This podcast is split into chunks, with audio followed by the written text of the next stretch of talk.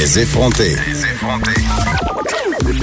Joignez-vous à la discussion. Appelez ou textez 187 Cube Radio. 1877 827 2346. Alors, depuis ce matin, les chauffeurs de taxi sont en colère et ont déclenché une grève générale. Ça a commencé à 7 heures ce matin à Montréal, mais aussi à Québec, Vanessa. Oui, c'est pour mettre fin au projet de loi là, euh, 17 du gouvernement Legault sur la déréglementation du taxi. Geneviève, on rappelle là, que ce, prévoit, ce, ce changement-là, cette réforme-là prévoit de mettre fin au contingentement des taxis euh, et au territoire exclusif. Qu'est-ce que ça veut dire, en fait? C'est qu'un chauffeur va seulement avoir besoin d'un permis de classe 5. Il y aura plus d'immatriculation T qui va être réservée euh, aux taxis. Et ça ouvre en fait ce projet de loi à la porte grande ouverte à Uber avec une tarification dynamique, donc en fonction de l'offre et de la demande, qui permettent aux entreprises, c'est ça, de moduler leurs tarifs en fonction de l'achalandage. Évidemment, les chauffeurs de taxi capotent parce que ce projet de loi, ben, basically, ce que ça fait, c'est que ça réduit l'industrie du taxi telle qu'on la connaît à néant. Oui, j'entendais des chauffeurs de taxi euh, ce matin euh, dire euh, que ils ressentaient, certains d'entre eux ressentaient une très grande détresse, même que leur association avait dû faire appel à des lignes euh, pour la prévention du suicide. Il y a des conjointes euh, aussi de, de, chauffeurs de taxi qui sont très inquiètes. Donc, euh, c'est un dossier qu'on va continuer de suivre. Et avant qu'on passe au milléniaux, Vanessa, j'ai envie de te parler euh, d'un truc qui me... J'ai vu passer ça sur les médias sociaux puis sur le journal de Montréal. les gestionnaires d'un camp de concentration en Allemagne, en fait, le camp Auschwitz, que tout le monde connaît tristement, ont on recommandait aux gens qui visitent le camp, aux influenceurs en particulier, d'arrêter de faire des photos malaisantes d'eux. Euh, il y, a une traque de chemin de fer et là, on sait qu'on conduisait euh, les Juifs euh, à leur mort par train.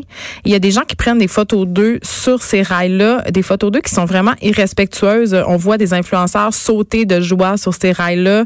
Mais ça, cette nouvelle-là, on en entend parler une fois par année parce qu'il y a eu la mode des dog face fait à Auschwitz aussi. Il y a eu la mode des dog face aussi fait dans les enterrements. Il y avait un hashtag, en fait, à un moment donné, euh, Face at a Funeral qui était populaire sur Instagram où est-ce que des jeunes en fait méprisent un peu tu sais l'aspect solennel, l'aspect la, la, gravité en fait de la situation puis passent un peu à côté de l'histoire en mettant il y avait oh mon dieu toute la série de selfies aussi pris dans la maison de Anne Frank. Ben c'est ça. Donc les gens manquent de jugement et là je, je et beaucoup de Canadiens, beaucoup de jeunes sont même pas capables d'expliquer qu'est-ce qui s'est passé pendant la deuxième guerre ils mondiale. ils vont visiter ça parce qu'il faut aller visiter ça, c'est marqué dans le guide, c'est marqué sur Google mais j'ai une amie euh, à moi qui est allée visiter Auschwitz et là c'est la meilleure anecdote d'Auschwitz au monde avant d'entrer euh, au camp, on te prévient qu'il y aura rien à manger. Donc, euh, si tu as faim, tu dois, il y, a un dernier stop où tu peux prendre une collation parce que la visite est assez longue.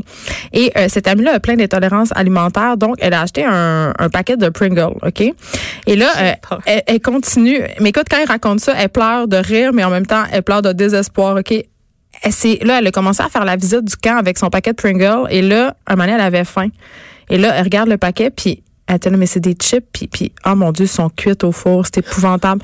là, elle pouvait pas, elle se sentait très mal. Là, elle pouvait pas les manger. Et là, elle, était dans un groupe de personnes dans une visite organisée, puis elle se disait, mais je peux pas manger des, cripes, des chips pardon, qui craquent pendant... C'est irrespectueux. Donc, elle a juste sucé la saveur tout le long. C'est la meilleure anecdote d'Auschwitz ever.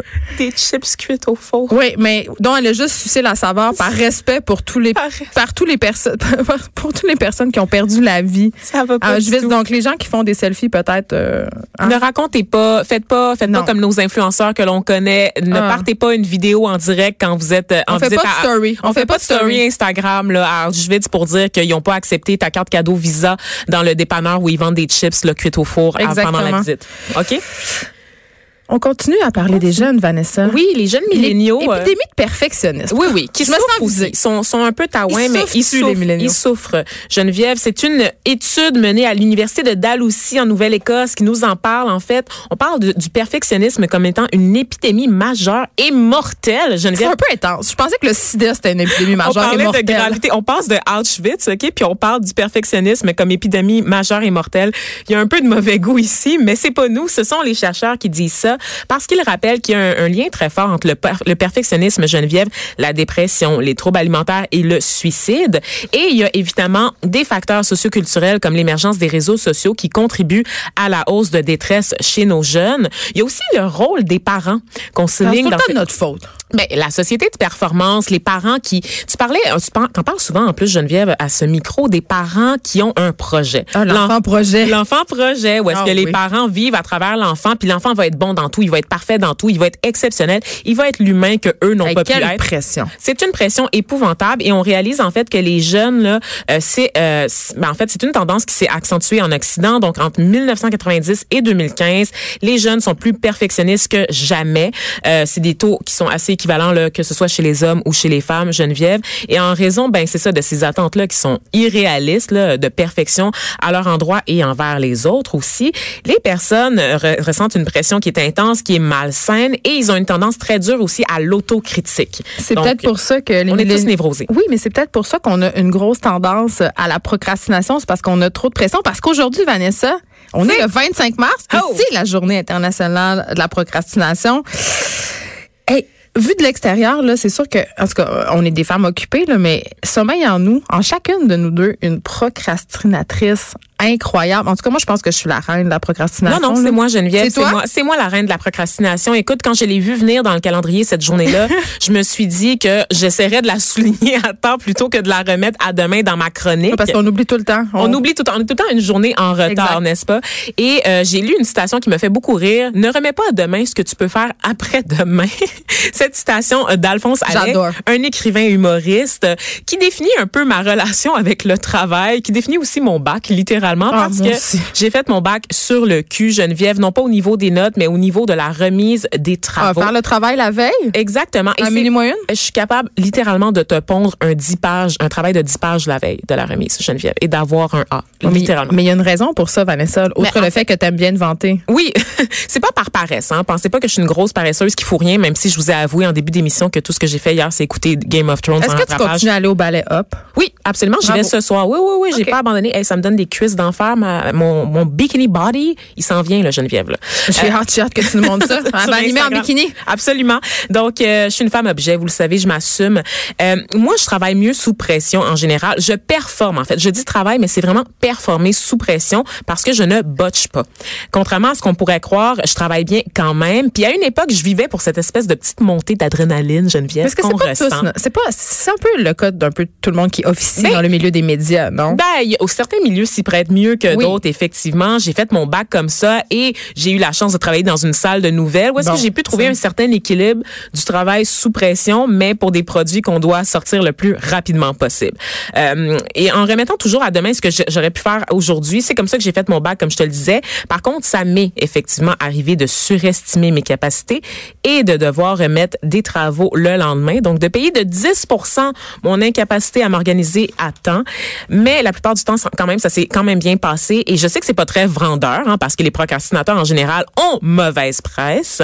Est-ce que toi, Geneviève, tu penses que les procrastinateurs, c'est des mauvaises personnes? Ben non, moi la procrastination, j'ai beaucoup réfléchi à ça parce que euh, je suis une adepte incontournable de cette pratique. T'es une artiste. Ben exactement. Je pense que quand on pratique euh, l'art, quand on a une pratique artistique, la procrastination, ça fait partie du processus de création. C'est-à-dire que ne pas le faire, s'arrêter, faire autre chose, te permet un peu de de de- d'intégrer ce que tu vas faire, de l'actualiser, euh, d'y penser sans y penser.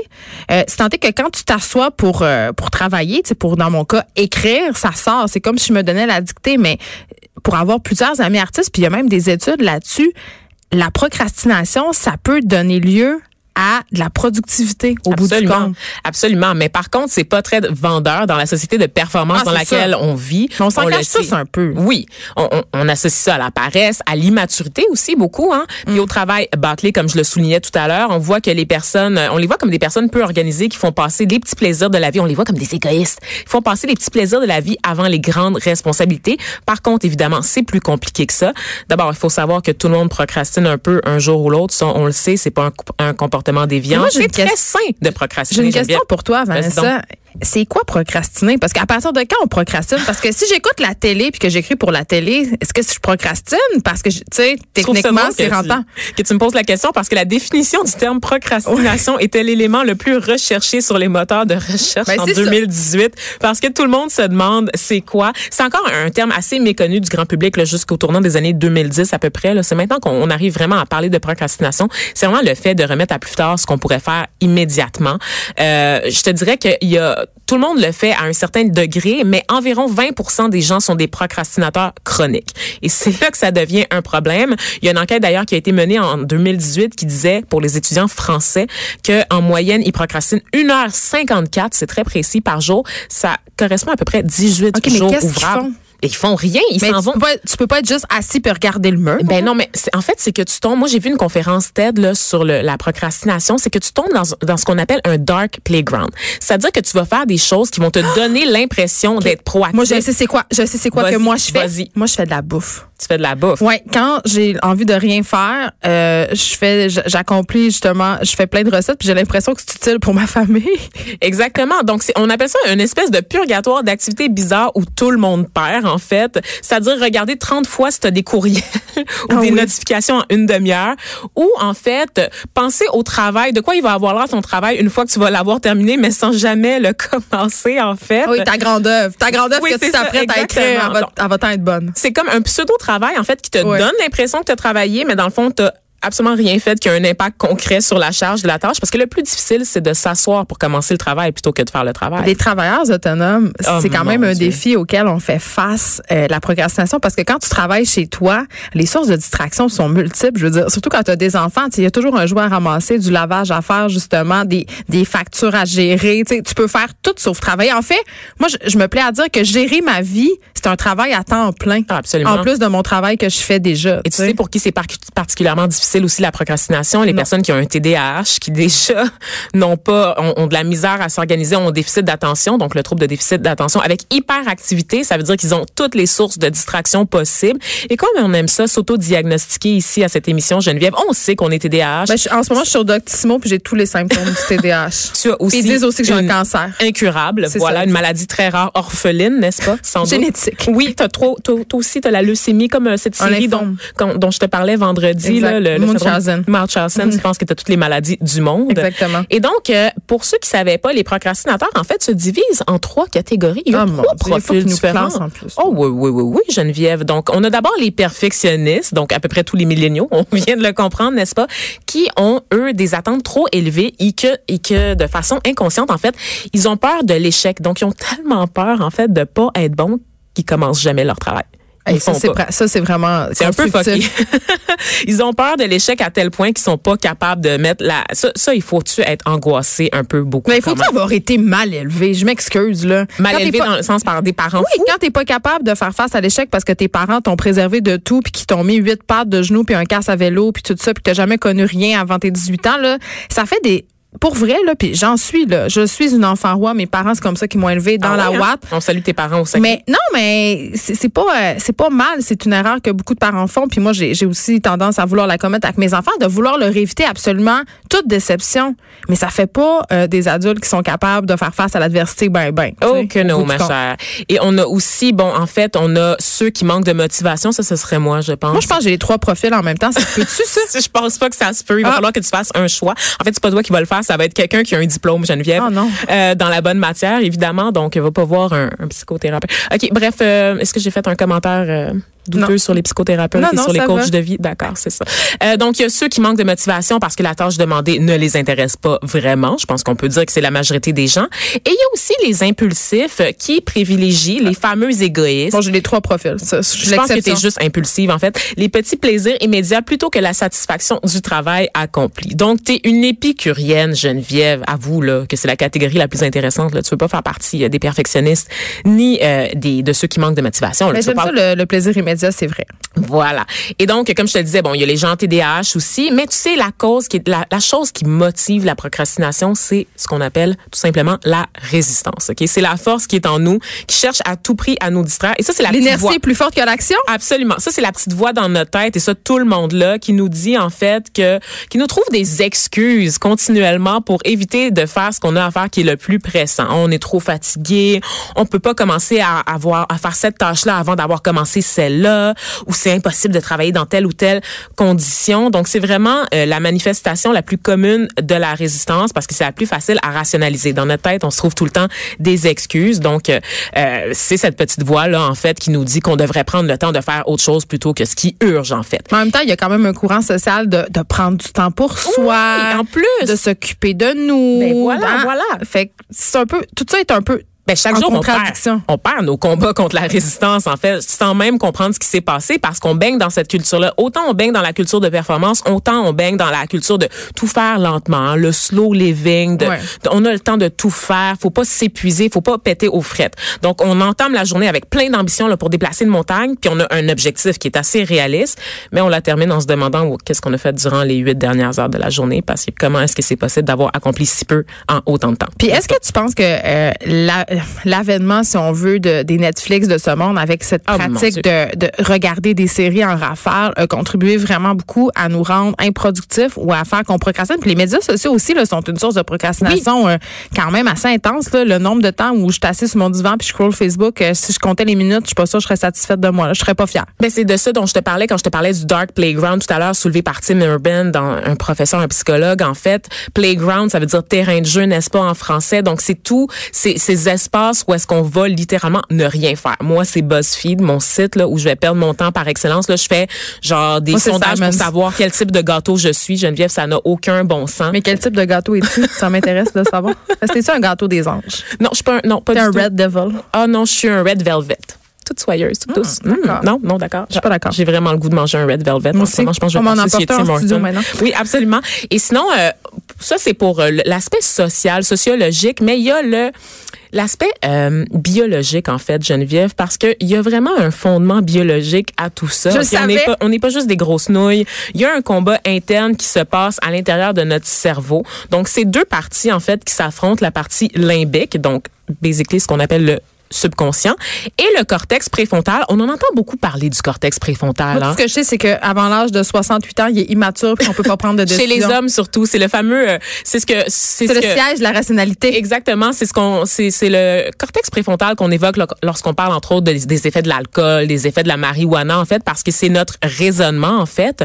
Et donc le système limbique, donc le subconscient, il est responsable des comportements qui se font automatiquement, comme respirer. Tu sais, c'est des, des comportements instinctifs en fait pour éviter des situations douloureuses ou compliquées. C'est la partie un peu homme des cavernes de ton cerveau. Moi, je veux jouer, moi, je veux de la bière, moi, je veux rester à la maison. C'est la partie que j'écoute absolument la plupart du temps. Oui, c'est le, le, le petit diable sur ton épaule, en fait, cette Oh, partie-là. mais je l'aime, je la On aime le petit diable. Et là, le cortex préfrontal, lui, va, va te permettre, en fait, de considérer l'information à ta disposition, donc de raisonner, de prendre des décisions rationnelles. Il va également être responsable du langage, de la mémoire, du travail aussi. Donc, c'est tous tes outils pour fonctionner en société. Et c'est la partie la plus évoluée de notre cerveau, mais c'est malheureusement la partie qu'on écoute le moins, Geneviève. Oh. Donc, naturellement. On est donc bien décevant. On est très décevant comme espèce, en fait. Et là, en fait, quand on doit faire une tâche qui, par l'analyse de notre cortex préfrontal, nous paraît bénéfique sur le long terme, ben, le subconscient Comme mettre de l'argent de côté. Exact. Oui, en- entre autres. hein. tu sais qu'en fait, les choses là, qui sont le plus négligées euh, lorsqu'on parle de procrastination, c'est le Payer, rangement. payer les factures. Payer les factures, faire le tri, faire le rangement, mais aussi mettre de l'argent de côté parce que le bénéfice est tellement loin en fait qu'on est comme ah, je vais magasiner plutôt chez Simons, m'acheter un maillot de bain Mais pour mon vraiment- bikini body. Mais on est vraiment dans une société que c'est acheter maintenant, payer plus tard. Puis on fait la même chose avec nos vies. Ben en fait, c'est parce qu'on est dans la gratification instantanée. On Ben, veut ça. tout tout de suite. En fait, c'est puis c'est c'est- ça le parallèle aussi à faire avec les réseaux sociaux, c'est qu'on veut montrer qu'on a du fun tout de suite. On veut le les temps. likes maintenant. On veut les likes qui- C'est pour maintenant. ça que ça fonctionne parce que c'est en temps réel. tu sais. Exactement, puis c'est pas complexe à faire. On, on veut faire le moins d'efforts possible pour le plus de gratification possible, immédiate aussi, Geneviève. Donc on est, on est. J'aimerais ça. Je veux pas dire qu'on est paresseux parce qu'évidemment c'est plus complexe que ça, mais ça a des conséquences réelles sur nous parce que poussé à l'extrême, ben, la procrastination On parle de nuit blanche, on parle d'agitation, d'anxiété, de stress, de baisse de l'estime de soi et aussi de l'accroissement de ce sentiment d'échec qui est entre autres nourri par les réseaux sociaux parce que même quand on arrive à avoir cette gratification immédiate, Geneviève, même quand on a l'impression qu'on est heureux puis qu'on barouette notre perfection aux yeux de tout le monde, on a toujours l'impression que les autres font mieux que nous, même si on est tous en fait des procrastinateurs dans l'âme. Ben moi je pense que je vais l'embrasser, mon côté procrastinateur, parce qu'au bout du compte, tu le dis, euh, quand on est euh, acculé au pied du mur, on performe beaucoup mieux. Puis moi, j'ai décidé d'arrêter de d'essayer d'arrêter de vouloir procrastiner. Je juste comme, je le fais, je le fais, puis ça va bien. À ça va très bien. Ben oui, regarde-nous aujourd'hui, on n'est pas pire, on s'en sort pas pire bien. Exactement. Restez là, après la pause, on a Maud Chauvin euh, que vous connaissez peut-être pas, mais vous la connaissez sans la connaître, c'est une célèbre photographe. Ouh. Les effrontés. De 9 à